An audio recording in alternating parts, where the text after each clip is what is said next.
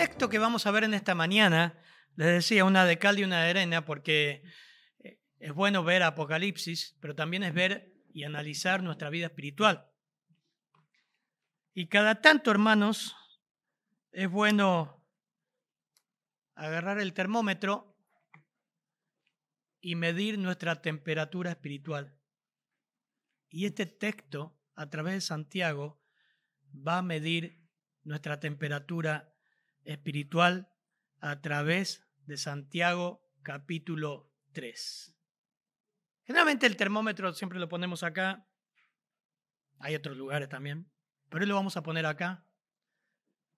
Porque Santiago en capítulo 3 habla de la lengua. En realidad, Santiago, siempre vinculamos a Santiago 3 con la lengua, pero todo Santiago habla de la lengua. Y la lengua es la preocupación para el apóstol, mencionándola en cada capítulo de Santiago menciona la lengua o lo que hablamos.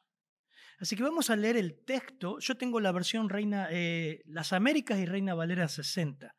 Vamos a estar viendo un poquito los dos y nos ayuda Verónica a leer, ¿no? O Fabián Vero, Vero nos ayuda a leer. Pero les leo la versión Las Américas, Santiago 3, 1 al 6. Vamos a hacer Así, ah, vamos a ver este domingo Santiago 1 al 6. En, realidad vamos a leer hasta el 12. Este, y luego vamos a seguir con el capítulo 3 para terminar este estudio. Porque son cinco razones por las cuales debemos controlar lo que decimos. Así que no lo vamos a dar todo hoy. Vamos a ver esta parte, vemos Apocalipsis el próximo domingo y después terminamos de ver Santiago. Hermanos míos, no os hagáis maestros muchos de vosotros, las Américas, sabiendo que recibiremos un juicio más severo, dice. Porque todos tropezamos de muchas maneras, y Reina Valera 60 eh, dice, todos ofendemos muchas veces. Las Américas dice, todos tropezamos de muchas maneras. Si alguno no tropieza en lo que dice, es un hombre perfecto, capaz también de refrenar todo el cuerpo. Ahora bien, si ponemos el freno en la boca a los caballos para que nos obedezcan, dirigimos también todo su cuerpo. Miren también las naves. Aunque son tan grandes e impulsadas por fuertes vientos, son, sin embargo, dirigidas mediante un timón muy pequeño por donde la voluntad del piloto quiere. Así también la lengua es un miembro pequeño y sin embargo se jacta de grandes cosas. Mirad qué gran bosque se incendia con tan pequeño fuego. 6, versículo 6. Y la lengua es un fuego, un mundo de iniquidad. La lengua está puesta entre nuestros miembros, dice, la cual contamina todo el cuerpo, más es encendida por el infierno e inflama el curso de nuestra vida. Versículo 7, porque todo género de fieras, de aves, de reptiles, de animales marinos, se puede domar y ha sido domado por el género humano. Pero ningún hombre puede domar la lengua. Es un mal turbulento. Ahí ya estamos en el versículo 8. Y lleno de veneno mortal. Con ella bendecimos a nuestro Señor y Padre y con ella maldecimos a los hombres, que han sido hechos a imagen de Dios. De la misma boca proceden bendición y maldición. Hermanos míos, esto no debe ser así. ¿Acaso una fuente por la misma abertura echa agua dulce y amarga? ¿Acaso, hermanos míos, puede una higuera producir aceitunas o una vid higos? Tampoco la fuente de agua salada puede producir agua dulce. Hicimos la introducción, vamos a orar. Padre, gracias por tu palabra, Señor. Gracias en esta mañana y gracias por este hermoso grupo. Gracias por el equipo de jóvenes. Gracias por cada ministerio, Señor. Llegamos a un punto, Señor, que queremos ver en tu palabra cómo llevarnos bien, la importancia que tiene lo que decimos en la congregación, en la familia, con los vecinos, con los amigos, Señor. Danos sabiduría para entender tu palabra. En tu nombre, Señor, pedimos que tú hables, no solamente aquí, sino a todos los que están viendo, Señor, en tu nombre. Amén, Señor. Como les decía Santiago, no es solamente el capítulo 3 que habla de la lengua, que siempre vinculamos capítulo 3, habla la lengua. Todo Santiago habla. Miren, acompáñenme un poquito que vamos a entrar en el contexto. Uno, capítulo 1, ah, tenemos Verónica 1.19. Verónica 1.19. Por esto, mis amados hermanos, todo hombre sea pronto para oír, tardo para hablar, tardo para irarse. Y después dice, porque la ira del hombre no obra la justicia de Dios. Santiago del capítulo 1 dice, hermana, hermana, para de hablar. Para de hablar. Y no te enojes. Y eso está con relación a la palabra de Dios.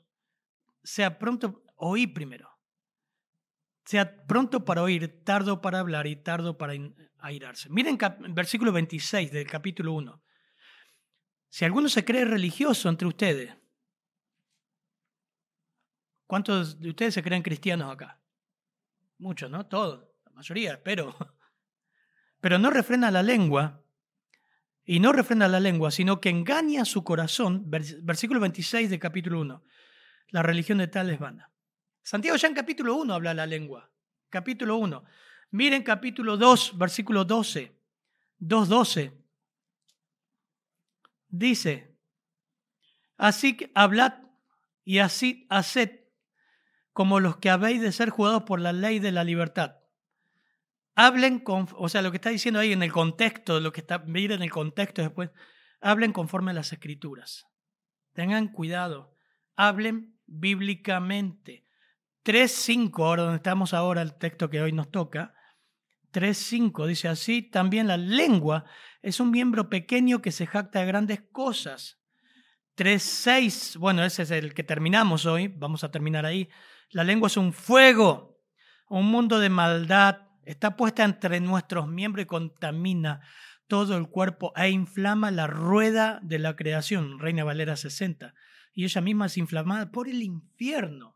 Hermanos, Santiago está hablando de una iglesia, creyentes, y está diciendo que la lengua nuestra puede ser influenciada por los mismos demonios. versículo 8, miren, del capítulo 3. Ningún hombre, 8, por favor, hermana.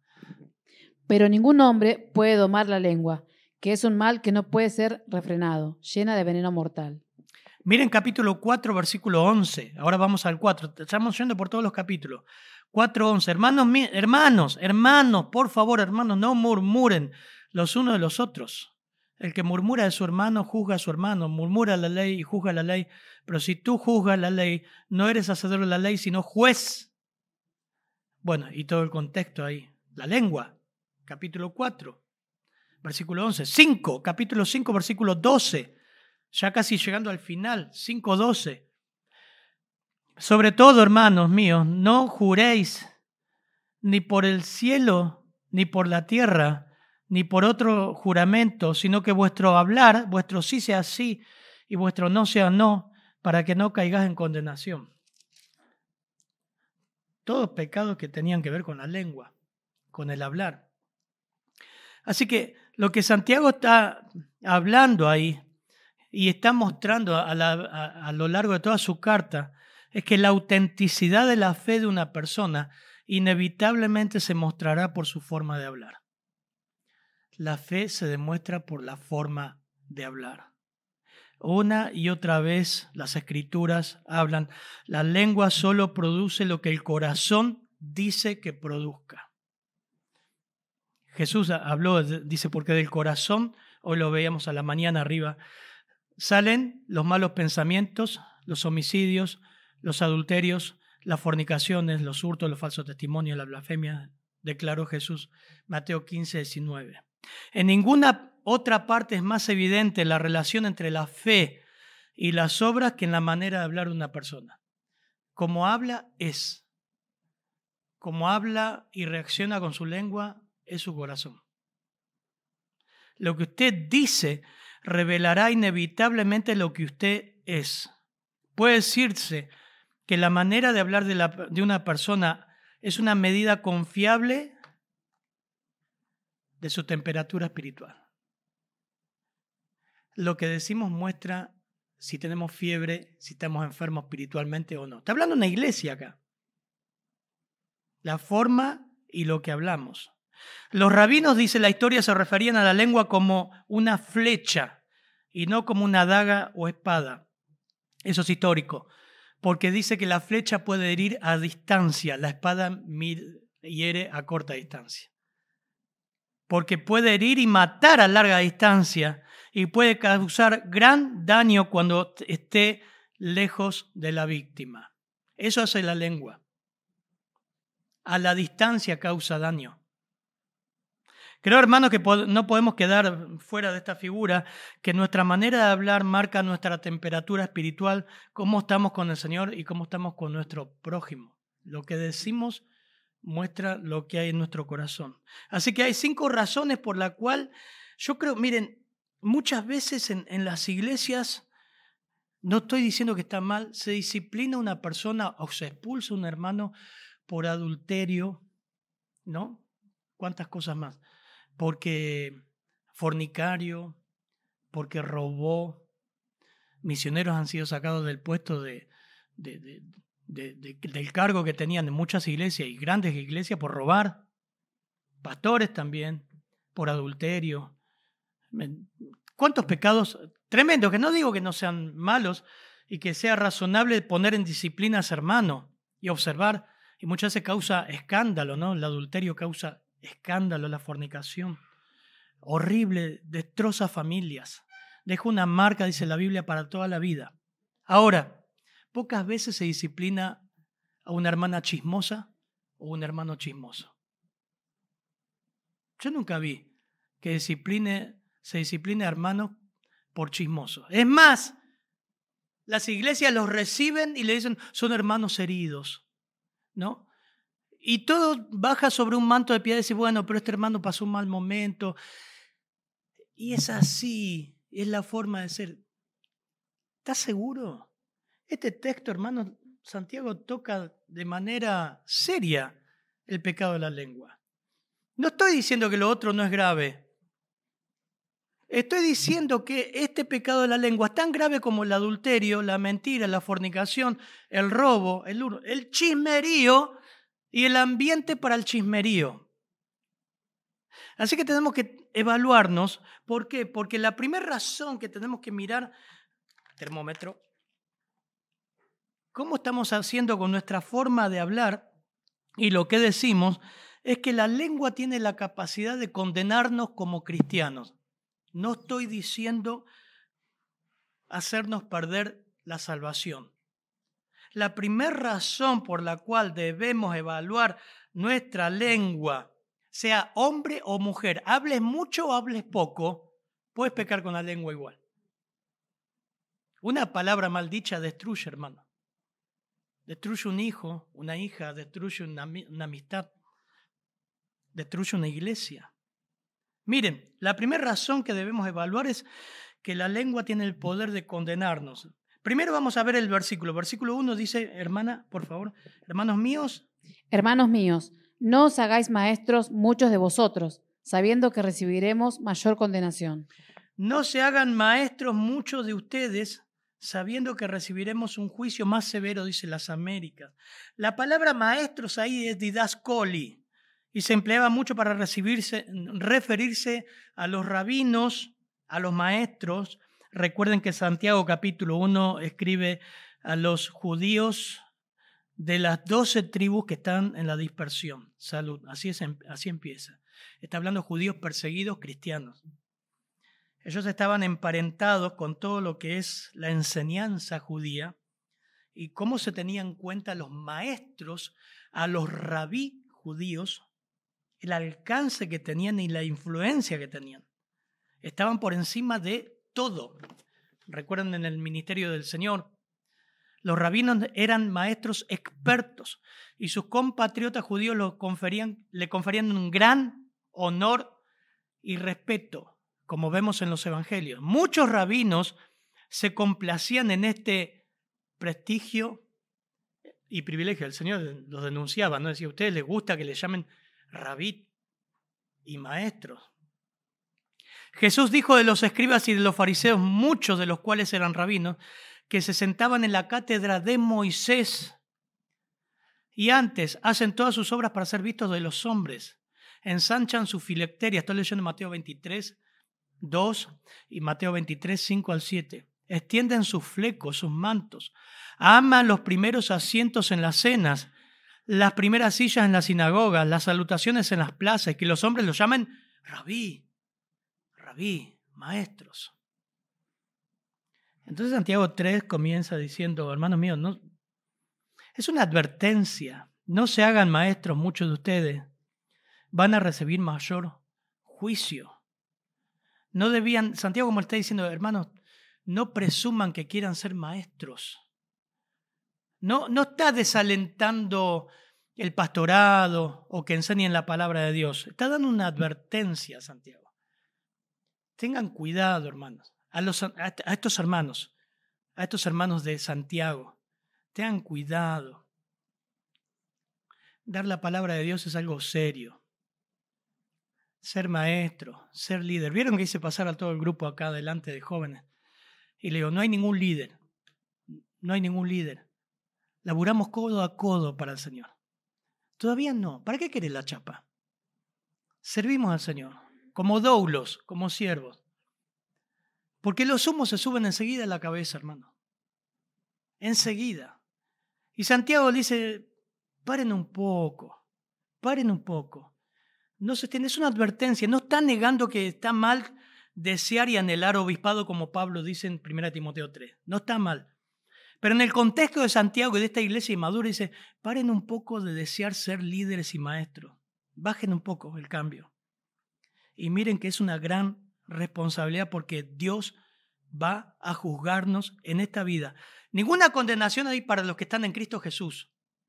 Pero acá Santiago de alguna forma utiliza la palabra crima, que en el Nuevo Testamento, aunque está en neutro, se refiere a juicio. Entonces, como dicen los jóvenes, ¿qué onda? ¿Por qué Santiago dice esto a creyentes si ninguna condenación hay para los que están en Cristo Jesús? Santiago, ¿qué quieres decir con esto? Bueno, esta palabra es la misma que se utiliza para los que están en condenación y que van al lago del fuego, como vimos en Apocalipsis 20, 11 al 15. Pero también habla de una recompensa en el tribunal de Cristo. Lo que está hablando Santiago acá, que Dios va a pedir cuenta en esta vida y que Dios va a ejercer juicio si hay una mala influencia y utilizando mal la palabra de Dios y un pastor que no hace bien las cosas o un maestro que no hace bien las cosas, o un hermano que se la cree y destruye la iglesia. Y en el contexto de Santiago, si leen todos estos capítulos, se estaban sacando los ojos, envidiándose, pleitos, amistad con el mundo, celos amargos. Ellos querían ser uno sobre otro, acepción de personas, hacían sentar en los primeros lugares al rico, al pobre le decían andar, allá atrás. Muchos pecados había. Entonces Santiago en el capítulo 3 con el pecado de la lengua dice, tengan cuidado, hermanos, tengan cuidado. Si alguno, miren en Santiago 1, 26 dice, si alguno se cree religioso, pero no refrena su lengua, sino que engaña su corazón, la religión del tal es vana. Es un principio que pone Santiago. Vos querés ser líder, mira un poco cómo estás actuando con lo que decís, con lo que dejas de decir. Pablo también dijo lo mismo. 1 Timoteo 3:6, miren. En cuanto al pastorado, 1 Timoteo 3:6.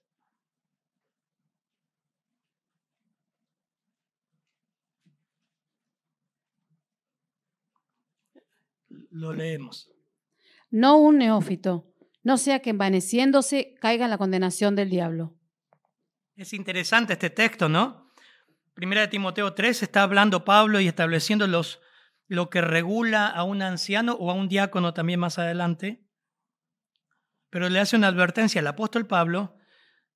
Timoteo, fíjate, no un neófito, no un recién convertido, traduce las Américas, no un recién convertido, no sea que se envanezca, se llene de humo las ideas ahí y caiga en la condenación que cayó el día, en que cayó el diablo, orgullo. Orgullo.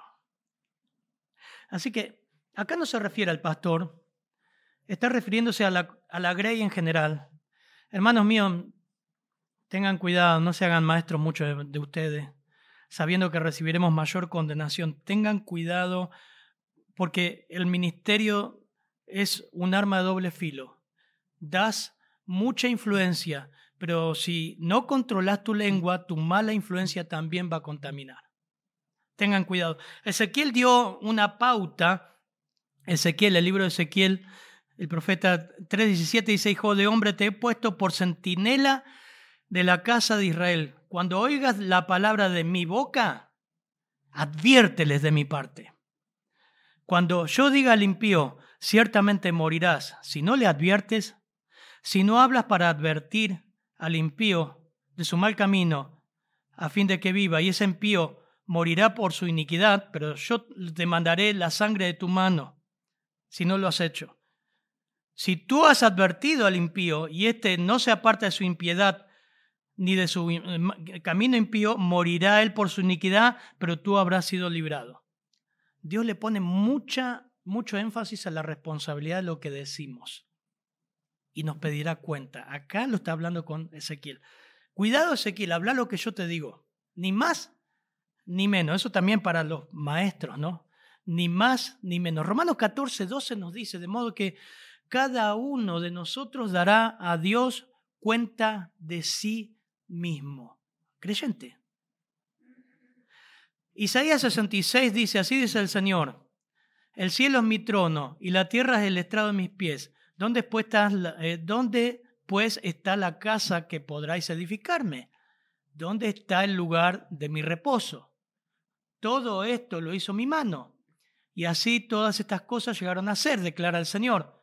Pero a ti, pero a este miraré, al que es humilde, contrito de espíritu y al que tiembla ante mi palabra. Santiago estaba hablando de un contexto de hermanos que todos querían ser rabí. Todos querían ser maestros. Todos querían ser pastores. No solamente, dijo un autor, no solamente los falsos maestros, sino también los que descuidadamente interpretan la palabra a fin de impresionar a los demás con su conocimiento, son un gran peligro para la iglesia y corren peligro de ser condenados por Dios. Muchos maestros de la iglesia actual están muy poco, por casi nada, arraigados en lo que son las escrituras, mal preparados para enseñarlas. Tales maestros que tergiversan la palabra de Dios pueden hacer más daño espiritual y moral al, pueblo de Dios que un centenar de ateos o libre pensadores que atacan desde afuera. Por eso es tan insensato y espiritualmente peligroso tener a personas de renombre o recién convertidas o cualquier otro recién convertido, así como maestros irresponsables y no preparados hablando y enseñando, dijo Muy peligroso. Por eso lo que primero vamos a terminar igual orando con un texto de Isaías. Tenemos que evaluar es cómo estamos manejando la enseñanza, pero más que nada, cómo estamos manejando lo que hablamos. Ser maestros, estar en un equipo de jóvenes también requiere que usted, hermano, sea prudente con lo que habla. Chicas, que van a discipular a chicas, mujeres que están en la reunión de mujeres. Tener cuidado de no ser chismosa y calumniadora, de llevar y traer. Pablo dijo eso de los, de los diáconos, que las mujeres no deben ser calumniadoras, utiliza la palabra diabolos. 1 Timoteo 3. tengan cuidado, no solamente el pastor es apto por lo que sabe, porque reúne condiciones, sino que ustedes tienen que mirar la esposa del pastor y la esposa del diácono. Porque las esposas sacan al ministro de la iglesia, lo sacan del ministerio por chismosas y diabólicas. Por eso Santiago empieza acá, cuidado hermanos. Estás en el ministerio de las mujeres, fíjate que no es una chismosa que lleva y trae para todos lados, metida Pablo habló mucho de las metidas. Mujeres que se meten en todos lados, están husmeando y mirando a ver qué pasa ahí y qué pasa allá. Estoy hablando hermanos a corazón abierto. Venezuela también no está viendo, quien vea, no me importa. Tener cuidado si estás en un ministerio, cómo manejas la lengua. Lo que alguien te dice de su problema no lo tiene que saber más nadie. Al menos con un grupo de mucha confianza para orar y ver cómo, no sé cómo manejar esto. Pero no llevar y traer y hacer un chusmerío. Santiago se enfrenta con esto. Hermanos, cuidado, cuidado. Van a recibir condenación. Cuidado con los que están haciendo con la lengua. Si ese hombre califica para ser pastor, pero su esposa es una chismosa, no lo pongan. Porque la esposa va a manejar el ministerio, no él. El diácono no va, lo va a manejar, 1 Timoteo 3, lo va a manejar la calumniadora satánica. Se va a meter en todos lados, va a manejar su lengua por todos lados cuidado, recibiremos mayor condenación. Segunda, razón por la cual debe observar mi lengua. ¿Cómo estás manejando tu lengua? Si no manejas tu lengua, la religión del tal es vana, es hueca. ¿Saben que el mundo ve eso? No, esta iglesia son unos chismosos. Me dijeron que hay cada uno ahí. Tenés que tener cuidado. La segunda razón, las cosas que te cuentan, hermano, queda ahí. Y si alguien te contó algo, decís, vení, vení, vení, hermano, vení, vení. Anda con esa señora de lo que dijiste y háblalo. Y háblalo bien. Todo se arregla hablando, uno a uno. Eso dice Mateo, uno a uno. Y decir lo que, lo que pensás con la palabra sazonada con sal, tranquilo, bien y arreglo. Si te oyere, lo has ganado. Listo, se cortó. Segunda razón por la cual debo observar mi lengua es que tiene un tremendo poder de controlar grandes cosas. Miren este pasaje, versículos 2 al 5, por favor. Porque todos ofendemos muchas veces. Si alguno no ofende en palabra, este es varón perfecto, capaz también de refrenar todo el cuerpo. He aquí nosotros ponemos freno en la boca de los caballos para que nos obedezcan, y dirigimos así todo su cuerpo. Mirad también las naves aunque tan grandes y llevadas de impetuosos vientos, son gobernadas con un muy pequeño timón por donde el que las gobierna quiere. Así también la lengua es un miembro pequeño, pero se jacta de grandes cosas. He aquí cuán grande bosque enciende un pequeño fuego. Bueno, miren, hermano, la iglesia ha experimentado un crecimiento bárbaro. Hoy faltan muchos hermanos votando. Algunos fueron temprano, ya lo agarraron para fiscal, fiscal, ¿no? O presidente de mesa, lo que sea. Hermoso, ¿no? Grande. Pero acá una de las palabras que se repite es pequeño. Algo pequeño puede romper todo. Rompe todo. Y Pablo, eh, perdón, Santiago empieza con una afirmación. Nadie puede decir, no, pero yo soy un, él es un tipo reprudente, no es chismoso, no es un tipo muy... Acá dice todos, ¿vieron? Acá dice las Américas todos tropezamos muchas, de muchas maneras. Reina Valera 60 dice, todos ofendemos muchas veces. Santiago lo que te está diciendo es que nadie está exento a los peligros de los comentarios o lo que decís con la lengua. Nadie está exento a los peligros del pecado contra Dios de la lengua. Les vuelvo a decir, muchas veces vemos grave la fornicación, el adulterio, la pornografía, la droga, ta, ta, ta, ta, todo eso que es horrible en la iglesia, ¿no? Se hacen conferencias acerca de la pornografía y muchas cosas que es horrible y es verdad y es una realidad. Pero pocas veces se habla de la murmuración y de los hermanos que están chismeando. Eso se lo deja a un lado, no se habla. Y no se disciplina. Santiago acá lo enfrenta. Todos ofendemos muchas veces. Todos. El hombre perfecto que usa ahí Santiago en, versículo 2 dice, si alguno no tropieza en lo que dice su nombre perfecto, teleios, habla de un hombre maduro, que ha alcanzado madurez en, en la verdad, de, en, en saber cómo hablar, en dominar sus impulsos. Y eso es posible, hermano. Pero solo es posible con el control del Espíritu Santo. Solo es posible una persona espiritual que ama al Señor y crece y madura. Santiago ahora lo que va a enfrentar es el poder controlador que tiene la lengua. Y usa algunas ilustraciones. Primero los caballos. Si bien ponemos freno en la boca de los caballos para que nos obedezcan, dirigimos también todo su cuerpo. Palabra clave que se repite acá es pequeño. Aunque no lo dice en el versículo 3, el freno en la boca de los caballos es pequeño.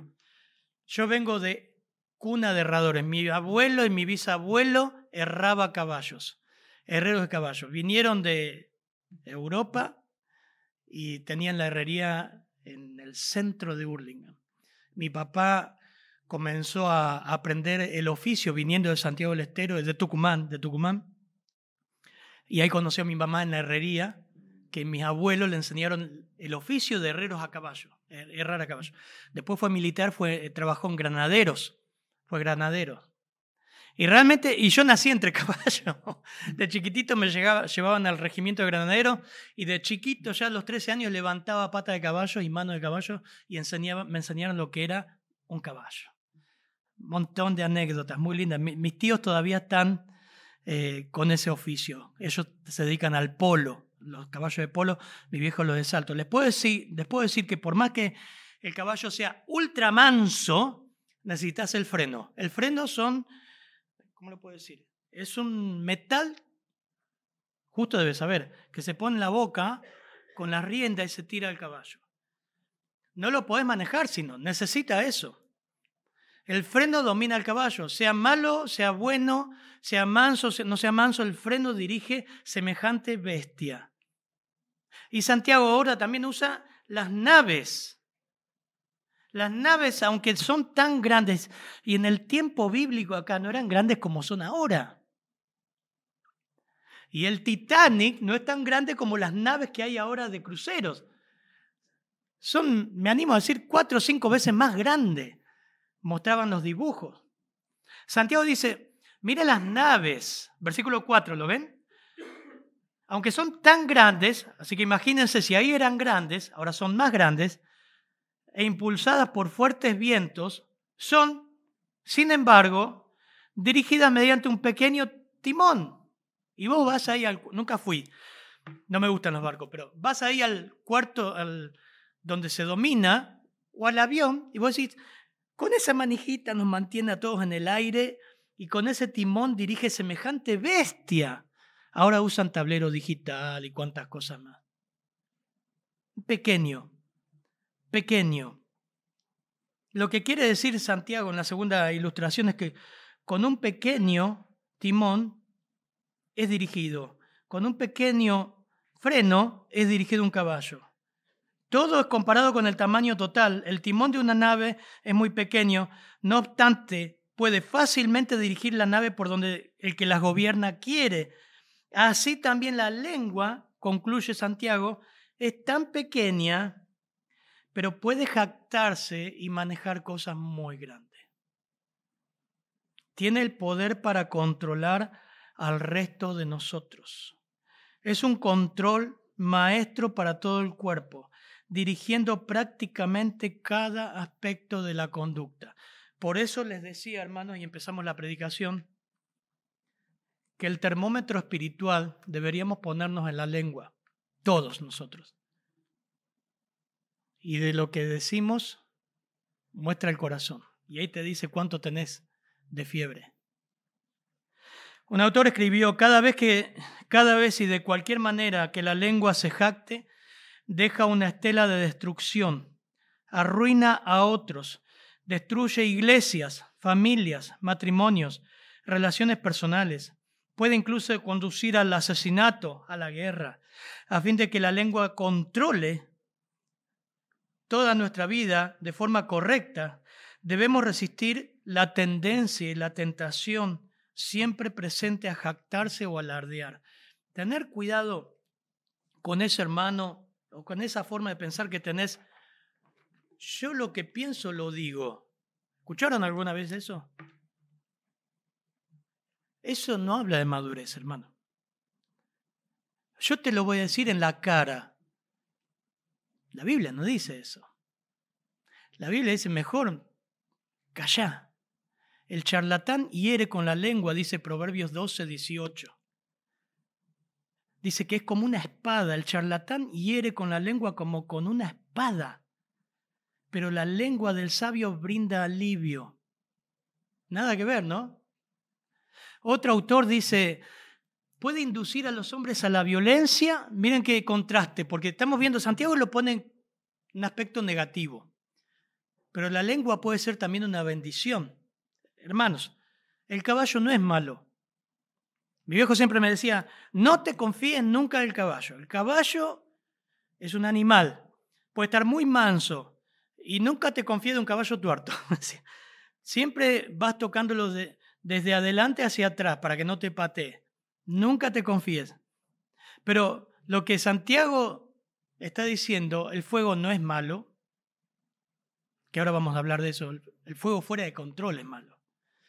El caballo no es malo. Ver, no sé si viste alguna vez un desfile granadero, mi viejo era granadero, es precioso. Nosotros trabajamos con caballos de equitación, de salto, y es una hermosura. Y ver los caballitos árabes. Ahora, verlo fuera de control es otra cosa. El tema es la lengua fuera de control. Entonces este autor dice, puede inducir a los hombres a la violencia o puede moverlo a, las más nobles acciones como hicieron los chicos acá con el concurso. Puede instruir al ignorante, alentar al abatido, consolar al sufriente, confortar al moribundo. O puede aplastar el espíritu humano, destruir reputación, esparcir desconfianza, odio, incluso llevar a las naciones al borde de la guerra. Así también, versículo 5, la lengua es un miembro pequeño y sin embargo se jacta de grandes cosas. Santiago pone un aspecto negativo, no está hablando de la parte positiva. Puede hacer grandes cosas buenas, obviamente que sí. Miren qué gran bosque se incendia con tan pequeño fuego. Podés construir o podés destruir. Podés dañar o podés deleitar. Podés sanar con la lengua o podés enfermar con la lengua. Por eso Proverbios 12, 18, el charlatán hiere con la lengua con una, como con una espada, pero la lengua del sabio brinda alivio. Qué lindo, ¿no? Que podamos ser así. David dijo, Oh Señor, a ti clamo, apresúrate a venir, escucha mi voz cuando te invoco, sea puesta mi oración delante de ti como incienso, de el alzar de mis manos como la ofrenda a la tarde. Señor, pon guarda mis bocas, vigila la puerta de mis labios, no deje que mi corazón se incline a nada malo. Pon guarda a mis labios. Después le doy la cita porque no la anoté. ¿Saben que Warren Wirby dijo una... ¿Se acuerdan? Warren Wirby, un autor de muchos comentarios, dijo lo siguiente, una anécdota. Dijo que un día una señora muy chismosa se le acercó y le dijo, pastor, el Señor me hizo pensar en lo grave de mi pecado el chisme. Entonces el pastor le dijo, ¿y qué es lo que va a hacer? Dice, quiero poner mi lengua en el altar del Señor. Varias veces había hecho esto, ¿no? Siempre estaba metida en chismerío, haciendo lío con su, con su lengua.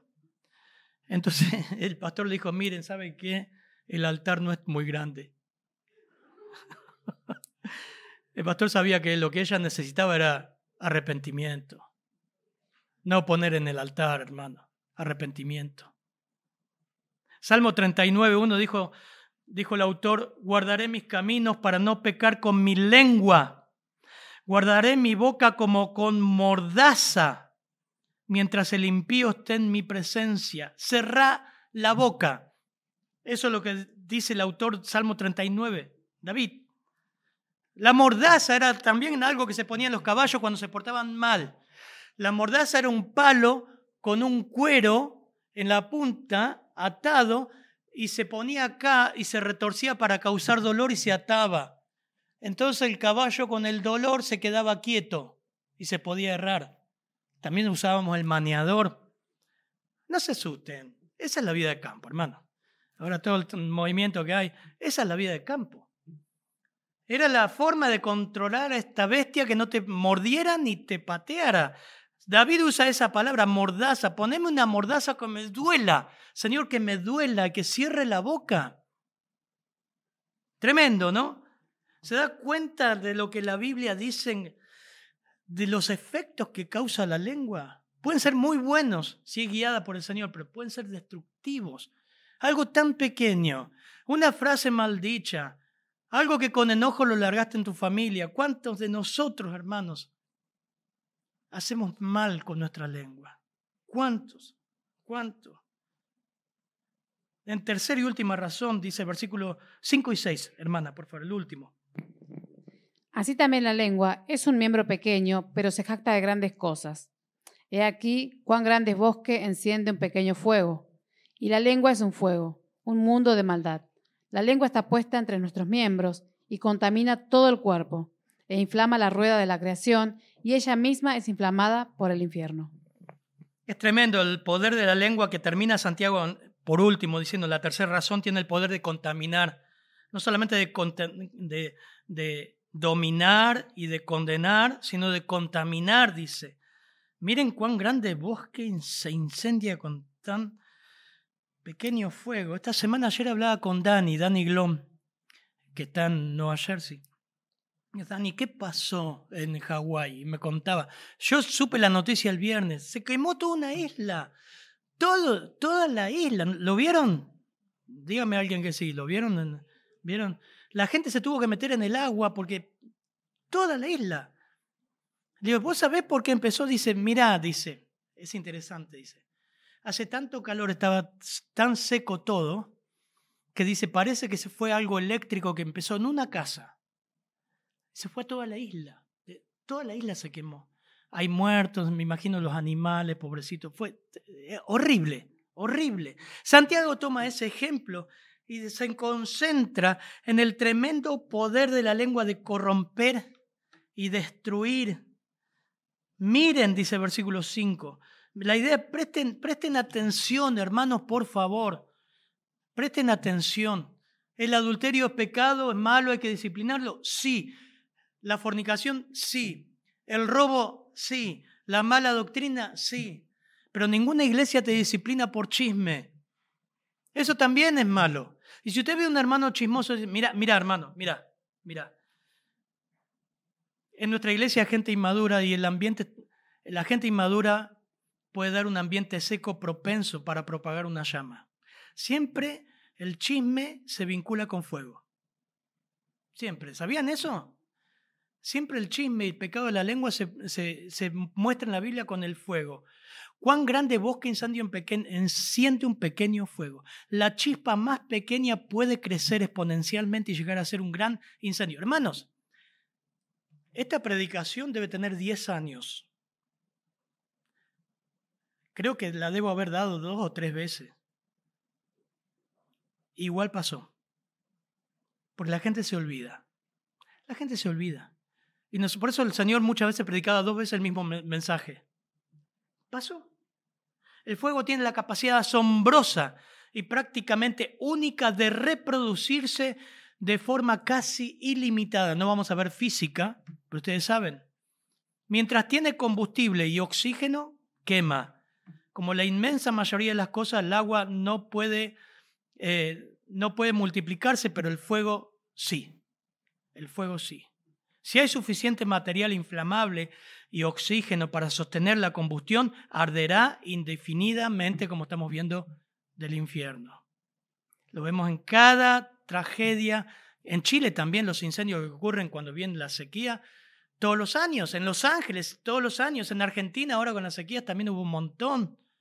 La lengua es un fuego de maldad. Mundo de iniquidad, versículo 6. La lengua está puesta en nuestros miembros, ella contamina todo el cuerpo, es encendida por el infierno, inflama el curso de nuestra vida. Miren, Proverbio 16, 27. El hombre perverso cava en busca del mal, esa persona que siempre va buscando algo, no está tranquilo, siempre va buscando algo y en sus labios hay como llama de fuego. Hombre o mujer. Llama de fuego. Proverbios 16, 27, si quieren anotarlo. El carbón para las brasas y la leña para el fuego. El hombre resilloso para encender contienda, Proverbio 26, 21. Fuego, fuego, carbón, leña, llamas.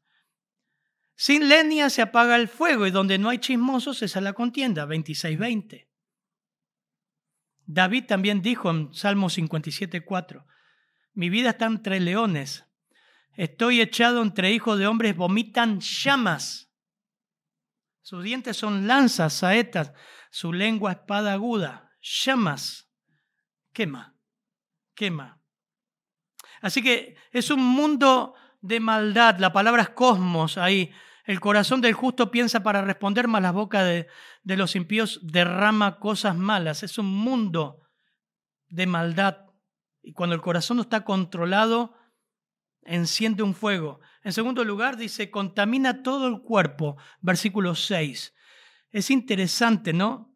Porque la capacidad destructora de la lengua es comparada no solamente con el fuego, porque el fuego destruye, pero lo que no destruye el fuego te mata el humo.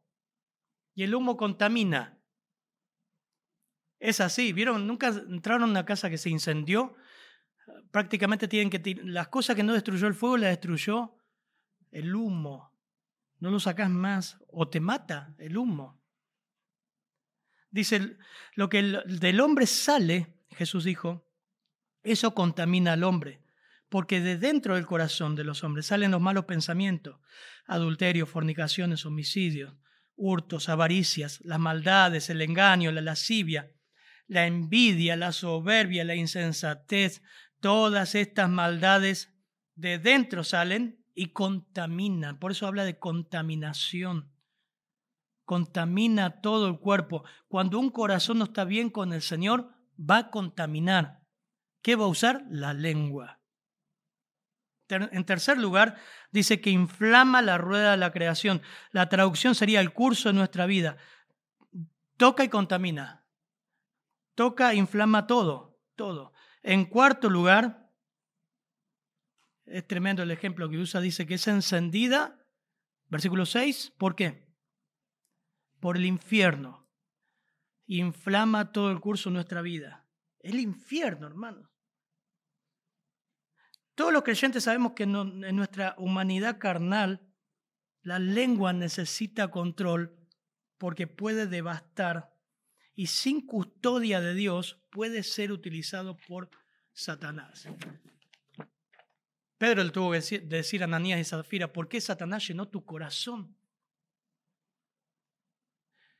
El mismo infierno está hablando a, a creyentes, cuidado con que tu lengua la esté usando Satanás. Así que estas tres afirmaciones que da Santiago, o estas tres razones son las que tenemos que mirar. Che, frena un poquito, ¿qué estoy haciendo con lo que estoy diciendo? Lo que estoy pensando. ¿Cómo está nuestro corazón? Cuando estamos enojados con alguien, molestos con alguien, va a salir. Va a salir de alguna forma. Y eso puede empezar a quemar, a quemar, a quemar, hasta que tomó toda la isla y se quemó. Miren, Dos pasajes vamos a terminar viendo. Colosenses 4, 5 y 6. Yo les leo lo que dice Colosenses 3, si puedes haber, Colosenses 4, 5 y 6. Si puedes haber resucitado con Cristo, busquen las cosas de arriba, donde está Cristo sentado a la diestra de Dios. Pongan la mira en las cosas de arriba, no en las de la tierra. Y dice Colosenses, haced morir pues lo terrenal en vosotros, fornicación, impureza pasiones desordenadas, malos deseos y avaricia, que es idolatría.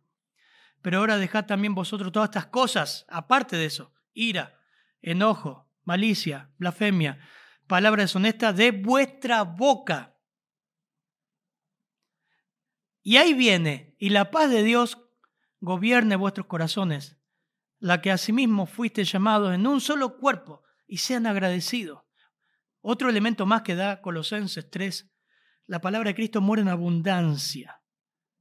En abundancia, desborde, desborde, como dice Marcelo Nazario, ¿no? Deme en helado, pero siempre dice que desborde. ¿Querés un poquito más? No, que desborde. La palabra de Dios mora en abundancia en vuestros corazones. ahí está bien la lengua, enséñense, exhórtense en todo, unos a otros en toda sabiduría. Canten con la lengua, con gracia en vuestros corazones, salmos, himnos, cánticos espirituales, todo lo que hagan, sea de palabra o de hecho, háganlo en el nombre de Jesús, dando gracias a Dios por medio de él. Colosenses 4, 5 y 6, por favor. Andad sabiamente para con los de afuera, redimiendo el tiempo. Sea vuestra palabra siempre con gracia, sazonada con sal, para que sepáis cómo debéis responder a cada uno. Amén. Un poquito de sal. No te va a hacer mal la sal. Lo que está diciendo ahí, dale gusto a lo que vas a decir. Fíjate, no es como sale. Se lo digo así nomás. No, fíjate. Cuando uno viene más grande, la piensa dos veces antes de hablar, ¿no? Y aún así la pifiamos. Más grande nos volvemos y más amamos al Señor, decimos, ¿lo digo? No, mejor ahora no. Más adelante, lo, quiero decirlo bien. Miren Isaías 6, acompáñenme juntos, puesto de pie. Que sea una oración, hermanos. Isaías 6, 5 y 7. Isaías 6. 5 y 7, con esto terminamos. Entonces dije, Isaías, ay de mí que soy muerto, porque siendo un hombre inmundo de labios y habitando en, un, en medio de un pueblo que tiene labios inmundos, han visto mis ojos al Rey, Jehová de los ejércitos. Amén. Que pueda ser nuestra oración. Señor, yo quiero enseñar a los jóvenes. Yo quiero, también como pastor, quiero más maestros, más líderes.